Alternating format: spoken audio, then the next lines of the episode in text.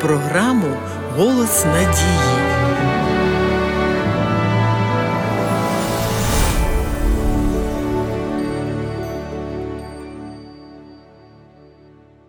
Іноді ми досить вправно здатні давати оцінку нашим знайомим чи навіть і не дуже знайомим. Про те, чи здатні ми надати реальну оцінку самим собі. Напевно, це не просто, адже не кожен з нас знає, за яким критерієм вимірювати. Особливо це питання ускладнюється, якщо йде мова про рівень духовності. Та все ж таки святе Писання спонукує нас заглядати у свій внутрішній світ. Апостол Павло у посланні до коринтян писав: Випробовуйте самих себе, чи в вірі ви пізнавайте самих себе. Хіба ви не знаєте самих себе, що Ісус Христос у вас? Хіба що тільки ви не такі, якими мали б бути? Людина може бути зовні релігійною, але абсолютно далекою від віри. Адже погоджуватися своїм розумом з існуванням Бога і всім серцем прийняти його в своє життя зовсім різні речі. Іншими словами, слідувати за Ісусом це щось більше, ніж просто заявляти про свою приналежність до християнської віри. Будь-хто може називати Христа Спасителем, але тільки ті є дійсно християнами, котрі виявляють відповідний видимий плід Святого Духа любов, радість, мир, довготерпіння, добрість, милосердя, віра, лагідність і здержливість. Якщо хтось, називаючи себе християнином, проходить повз того, кому боляче і страшно, не простягнувши йому руку допомоги, то хіба він вірить у Христа? Якщо він завжди думає тільки про свої зручності, свої плани, свої досягнення, то в кого він вірить? Якщо людина, пишаючись своїм розумом і досягненням, підноситься над своїми братами і сестрами у Христі, або навіть піднімає руку на інакомислячих, то в якого Христа він вірить? Вирішальну роль у наших взаємовідносинах з Богом має особисте ставлення до свого спасіння. Щоб показати, як це відбувається у практичному житті, Христос розказав притчу про десятьох дівчат, з котрих п'ять було мудрих і п'ять нерозумних. Згідно зі східною традицією, ці дівчата під час весільної церемонії мали зустрічати нареченого, тримаючи світильники в руках. Але оскільки молодий забарився, то у п'ятьох із них світильники почали гаснути через нестачу оливи. І ця нестача виявилася якраз у той час, коли потрібно було вийти на зустріч нареченому.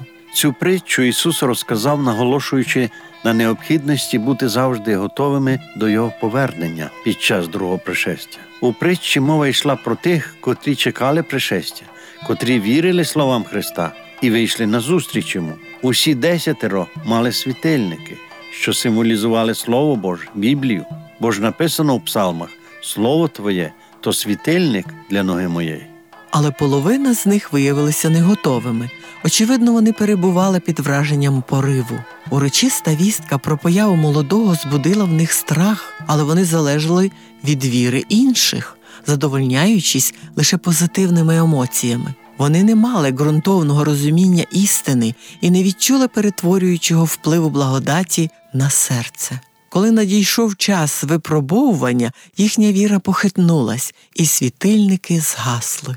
Христос беззастережно приймав святе письмо як авторитетне откровення Божої волі для усього людства. Він бачив у Писанні скарбницю істини, неупереджене откровення, дане людям, щоб вивести їх із темряви хибних традицій і міфів до істинного світла. А святе Писання якраз є свідченням про Христа. Апостол Іоанн допомагає нам визначити правильність наших взаємовідносин з Христом. Читаємо. А що ми пізнали Його, пізнаємо це з того, коли заповіді Його додержуємо.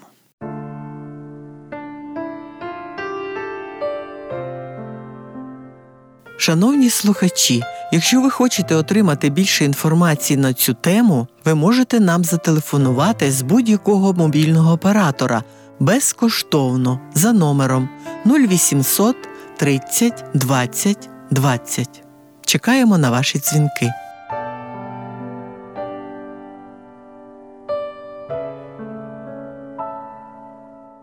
Мільйони людей знають дещо про Ісуса Христа, так само, як мають деяке уявлення про багато інших історичних фактів. Але насправді незнайомі з ним З багатьох церковних кафедр сьогодні можна почути про те, що Ісус був мудрим учителем, неперевершеним проповідником, відомим релігійним реформатором. Для багатьох людей, які вважають себе християнами, Христос не більше, ніж великий чоловік. Хто небудь запитає, а яка власне різниця, як я вірю в Христа? Хіба істотними є ці деталі? Головне те, що я визнаю. Він дійсно жив і помер близько двох тисяч років тому. Насправді це надзвичайно важливо. У що саме ви вірите? Які факти з життя Ісуса Христа ви визнаєте гідними для наслідування? Адже відомо, що є різне ставлення до Бога і різні уявлення про спасіння взагалі. Або Христос це той, хто помер, щоб позбавити нас наших гріхів, або Він просто історична особистість. Можна було б навести чимало доказів того, що Воскресіння Христа історичний факт, але є аргумент, що свідчить про те, що він боголюдина. Про це свідчать дивовижні перетворення в житті тих, котрі повірили в Ісуса Христа і прийняли Його як свого Спасителя. Нинішній світ багато в чому подібний до того, яким він був за часів Христа. Люди сьогодні так само покладають надії на сильних вождів, які допомогли б їм поратися із загрозою війни, злочинами, хворобами і смертю. Як і дві тисячі років тому люди не хочуть визнати першопричиною своїх страждань гріх у гордині, егоїзму. Їм здається, що можна вирішити ці проблеми без біблійної рекомендації, адже вона пропонує спершу позбутися гріха. Багато хто просто перейняли релігійні погляди своїх батьків і ніколи їх серйозно не досліджували. Однак перевіряти істинність релігійних вчень не означає проявляти неповагу. Навпаки, слід пересвідчуватися в своїй вірі, узгоджуючи своє мислення зі Словом Бога. Біблія закликає не пристосовуйтеся до віку цього, але перемініться відновою вашого розуму, щоб пізнати вам, що то є воля Божа. Біблія так описує справжню віру. Це обґрунтоване сподівання того, на що сподіваються, очевидний доказ існуючого, хоча і невидимого. Така віра не має нічого спільного з легковір'ям. Пояснення очевидне. Добрі справи, які робить християнин, є результатом віри. Він здійснює їх не для того, щоб отримати спасіння, яке виключно є дарунком Христа, але тому, що добрі діла це природна відповідь людського серця на Божу любов, виявлену в його жертві. Незважаючи на те, що віра в Ісуса та Його безцінну жертву є основою нашого спасіння, абсолютно вірним є і те, що справжня віра дає плоди послуху. Якщо вона не змінює життя, вона взагалі не є спасаючою.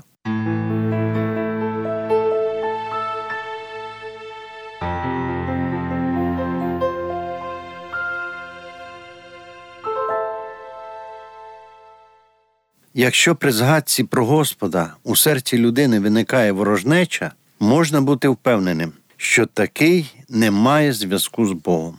Люди можуть заявляти, що вони мають велику віру в Ісуса, і що не треба зважати на якісь там ті чи інші вчинки, тому що Христос уже все зробив замість них. Та однак, коли Христос підніме мертвих з могил, тоді стане зрозуміло, що саме ті чи інші вчинки будуть свідчити, будете ви відроджені для вічного життя або для вічного осуду. Нехтуючи особистим дослідженням святого Писання, ви наражаєтеся на небезпеку захопитися якимось лжевченням сучасних лжепророків, про що попереджував Христос, бо постануть христи неправдиві і неправдиві пророки, і будуть чинити великі ознаки та чуда, щоб звести, коли б можна, і вибраних. Виявляється, перед приходом Христа для досягнення своїх обманних цілей Антихрист найбільше буде покладатися на чудеса. Він добре знає психологію людини, котра в основному є дуже падкою на щось надприродне. Лукавий розуміє, що після будь-якого чуда ним представлено, людина скаже: Та я ж на власні очі бачив, а ви тут мені пропонуєте іще щось досліджувати. Багато їх купляться на ці дуже тонко виконані сатанинські дії.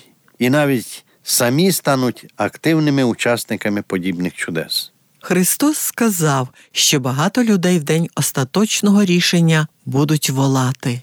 Господи, Господи, хіба ми не ім'ям Твоїм пророкували, хіба не ім'ям Твоїм демонів ми виганяли, або не ім'ям Твоїм чуда великі творили, і їм оголошу я тоді. Я ніколи не знав вас. Відійдіть від мене, хто чинить беззаконня.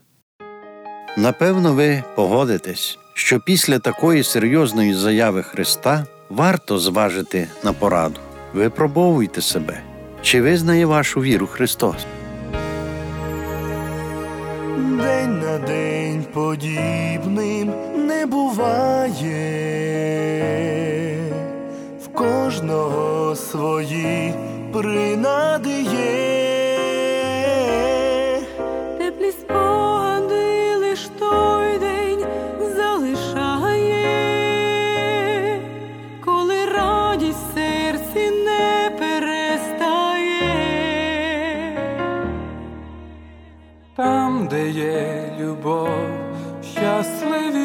Діти, і серед зими в душі весна. Там надією й коханням ми зігріті, поєднає нас любов, любов одна. Шановні слухачі, школа Біблії завжди має для вас добрі новини. Пишіть нам на адресу місто Київ 0471, абонентна скринька 36, голос надії. Або дзвоніть нам на безкоштовну гарячу лінію з будь-якого мобільного оператора за номером 0800 30 20 20. Чекаємо на ваші дзвінки. Сьогодні з вами були Іван та Агнеса Чернички. До нової зустрічі! Нам любов дає бажання